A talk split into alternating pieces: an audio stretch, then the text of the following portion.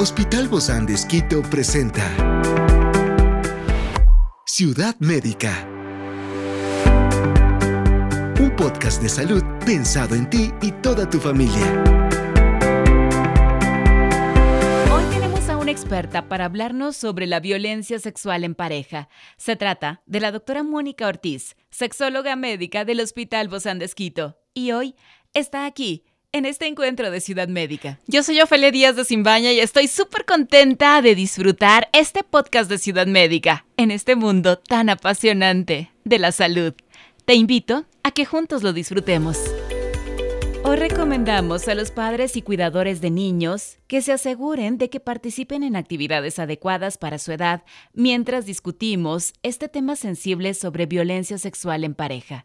Es importante proteger su bienestar y mantener un entorno seguro y apropiado para su edad.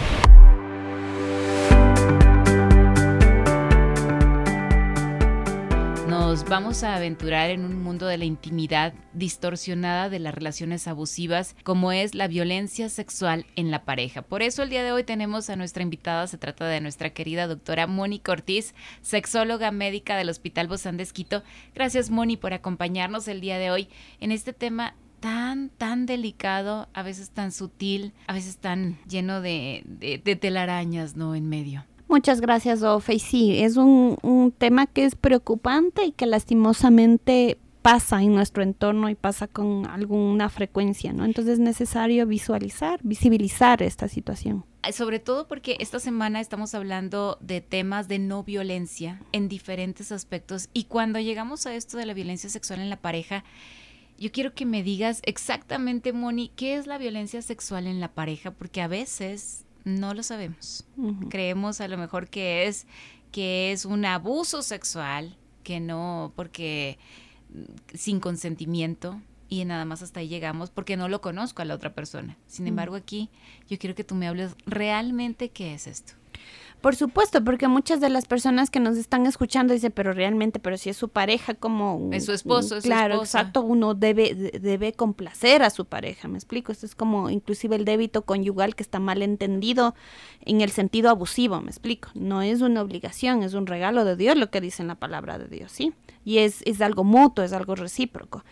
Entonces, primero entender que la violencia no es que o sea, ninguna persona creo que nos relacionaríamos a primera, de primera vista cuando alguien nos está agrediendo, sino que es algo que se va dando en un proceso. ¿Ya? O sea, para que uno empiece a determinar conductas violentas en nuestra pareja, no es que eso apareció de la noche a la mañana, sino que se van a ir dando pequeños indicios, ¿ya? Que puede empezar con una violencia verbal o con los llamados celos, inclusive. Alguien diría, pero los celos son una forma de violencia, como por ejemplo, algunas situaciones como no te vistas de esa manera. ¿Ya? Eh, o empezar a aislar a la persona, como no te lleves con tantas personas o tu familia no me agrada del todo, ¿ya? No digo que en todas las situaciones sea que va a perpetuarse la violencia, pero es así, ¿ya? Entonces hay que mirar algunas señales primero. Y por supuesto que en la relación de pareja, sea esto un noviazgo, sea una relación de, de convivencia, sea un matrimonio, pueden darse situaciones de violencia sexual. ¿En qué sentido? Primero hay que determinar que para que una una actividad sexual sea algo saludable, tiene que ser mutua, tiene que ser recíproca, tiene que ser consciente y consensuado. Por ejemplo, que yo esté saliendo con una persona, la acepté una salida a un lugar, fuimos a comer, pero nos fuimos de copas. Si yo no di mi consentimiento consciente, por más que yo le haya aceptado la invitación a salir. cinco sentidos. Exacto. Y, y yo amanecí teniendo un acto sexual, pero no consentí ese acto sexual, eso es una violación. Por más que tienes mayoría de edad, Exacto. por más que tú fuiste a ese lugar a comer. Por más que estemos saliendo bajo tu voluntad. Exacto. ¿Sí? Si yo no di un consentimiento, y esto puede ser de un. Lo más frecuente es que suceda de un hombre hacia una mujer, pero no queremos decir que una mujer no pueda violentar sexualmente también a un hombre. Inclusive intencionalmente emborracharle o algo para tener actividad sexual. Lo mismo sucede con una persona que está casada, porque tú estás diciendo con alguien que salí. Con algo más casual puede ser, ¿no es cierto? Pero lo mismo puede pasar en una relación a larga data. Ya digo, un noviazgo, una convivencia, un matrimonio. ¿En qué sentido? Por ejemplo, yo no quiero tener actividad sexual y, y, no es que me esté negando porque alguna vez porque estoy enferma, porque estoy cansada, tengo un dolor de cabeza. ¿sí? Sino que, digamos, en una misma situación, porque generalmente con, con el uso de drogas o de alcohol se acrecenta más el problema, que venga mi esposo borracho y por el hecho de ser mi esposo me diga que yo tenga que cumplir. Entonces, forzosamente yo estoy teniendo actividad sexual y entonces a veces puede ser que, que sí hay un forzamiento inclusive físico y a veces no, simplemente me estoy forzando porque mi mente me dice que si es mi esposo tengo que cumplir, pero no hay una satisfacción no hay un consenso, no es, un disfrute mutuo. A eso me refiero, estas situaciones, ¿sí?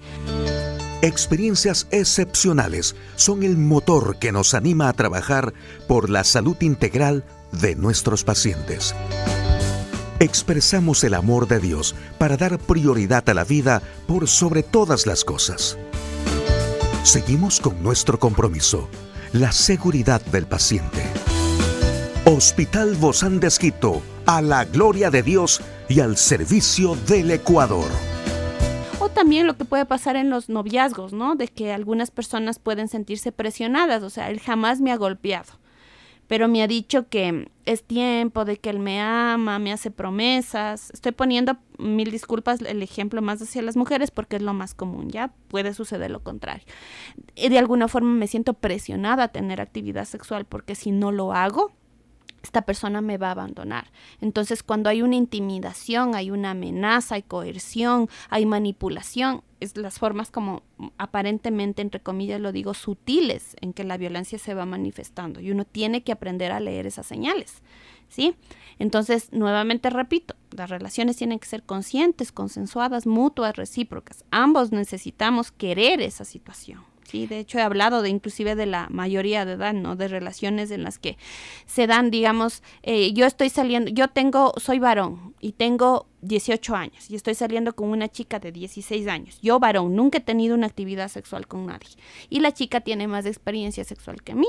Entonces, de alguna forma, ella insinúa el que yo tenga. Yo quizás me siento un poco presionada, pero yo accedo a tener actividad sexual con una menor de edad, con alguien de 16 años, por más experiencia sexual que ella tenga.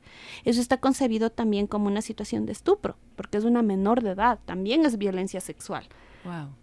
Hoy estamos realmente conociendo lo que es en realidad este, esta violencia sexual en la pareja cualquier tipo de, relación, ¿verdad? Exacto, en las relaciones de pareja. Entonces luego pueden haber distintos tipos de violencia, OFE, como dije, referido también a lo sexual, en la que la relación puede ser simétrica, ¿ya? O sea, puede ser combinado con distintos tipos de violencia. O sea, es de igual a igual. Ambos, digamos, alguna vez se han golpeado, se han insultado, eh, ambos de alguna forma se han manipulado para tener actividad sexual, o puede ser asimétrica, que es lo más común que era lo que había dicho, uno de los miembros de alguna forma está constantemente eh, violentando al otro de esta forma, ¿sí? Ahora, Moni, frente a todos estos em, cuadros que tú nos has presentado, ¿cómo pueden las víctimas de violencia sexual en la pareja poder superar el miedo, poder superar la vergüenza para buscar apoyo, para buscar ayuda? Porque creo que eso es lo más difícil, ¿no?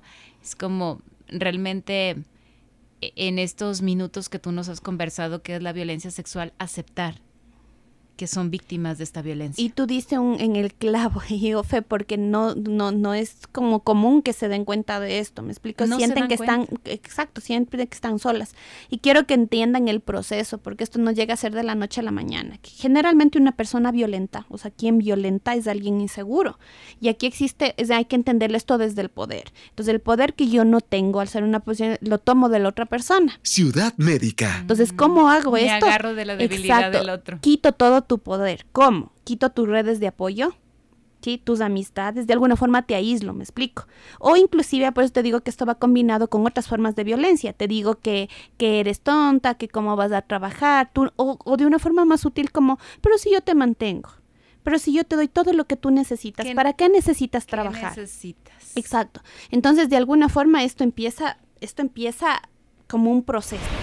Entonces, eh, eh, una, una psicóloga norteamericana describió inclusive la espiral de la violencia que se va dando en ciclos. ¿Ya? Entonces, todo esto estoy hablando para que la persona pueda darse cuenta que está viviendo esta situación y pueda buscar ayuda.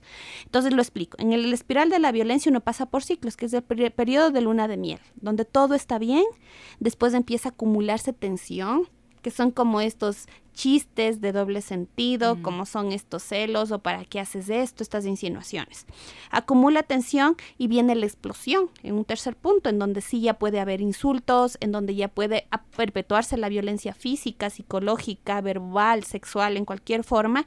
Esto explota y después eh, es en este periodo donde la víctima puede llegar a cuestionarse que esto no está bien. Pero recuerden que como es una espiral, nuevamente empieza el ciclo. Entonces después viene la promesa, viene la luna de miel en donde te exacto, en donde te prometo que va a cambiar, que voy a cambiar. ¿Cuándo he tomado conciencia? Porque lo más común es que la persona que está violentando diga, pero si es que tú lo provocaste. Fíjate que hablando un poquito de eso, una psicóloga me decía, aun cuando las personas ya están las víctimas ya están decididas que van a hacer la denuncia, hay filas para hacer la denuncia. Viene el victimario, viene quien las ha violentado y les ruega de mil amores, con flores, con palabras, con tanta cosa, que las sacan de la fila cuando ellas ya estaban decididas a hacer la denuncia.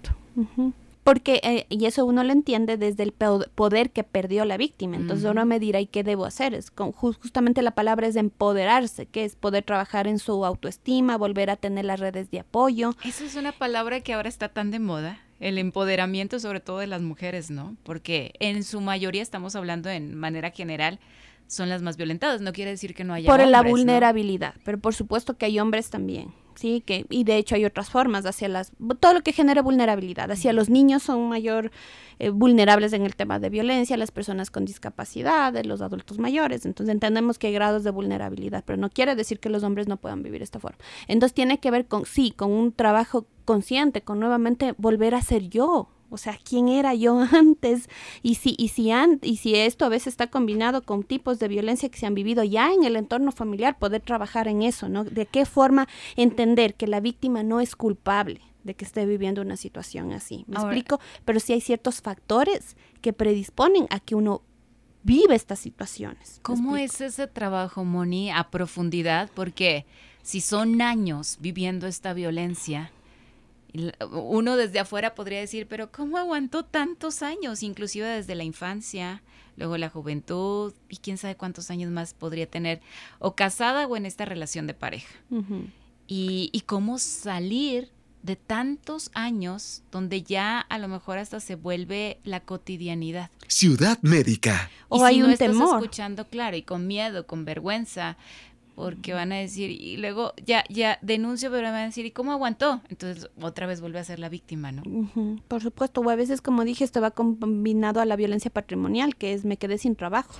Él es el que provee económicamente, o hay hijos o me dejó sin los hijos, me los Entonces, por eso hay redes de apoyo, que puede ser su familia, que puede ser amistades, que puede ser una iglesia, por ejemplo, o inclusive hay instituciones específicas donde el grado de violencia quizás ha avanzado, entonces hay centros de acogida inclusive en determinada instancia en donde a la persona de alguna forma hay que tener un corte, ¿no? Para que no, no siga violentando esto, de alguna forma. Es como la separación de esta persona para que pueda seguir un proceso terapéutico, para que pueda seguir una consejería, para que pueda empezar un proceso de sanidad o de restauración. ¿Has visto tú cambios en esto de la violencia sexual en la pareja? Sí, es un proceso difícil, pero por supuesto que se pueden dar cambios. Voy a replantearte la pregunta porque a veces dice, pero él ya me prometió que iba a cambiar. ¿Cuándo uno se queda con una persona que ha tenido este antecedente? ¿Sabes qué? Vamos a hacer una pausa aquí y el día de mañana te comprometo para que continúes hablándonos de este tema de la violencia sexual en la pareja y cómo se puede llegar a una solución. ¿Te parece? Con mucho gusto. Nos encontramos el día de mañana con otra parte más de la violencia sexual en pareja. Esta es una producción del Hospital Bozán de con el apoyo de HCJB. Encuentra este podcast de salud en las redes sociales como Spotify, SoundCloud y todas las plataformas digitales. Gracias por acompañarnos en este capítulo de Ciudad Médica, un espacio para tu salud. Hasta la próxima.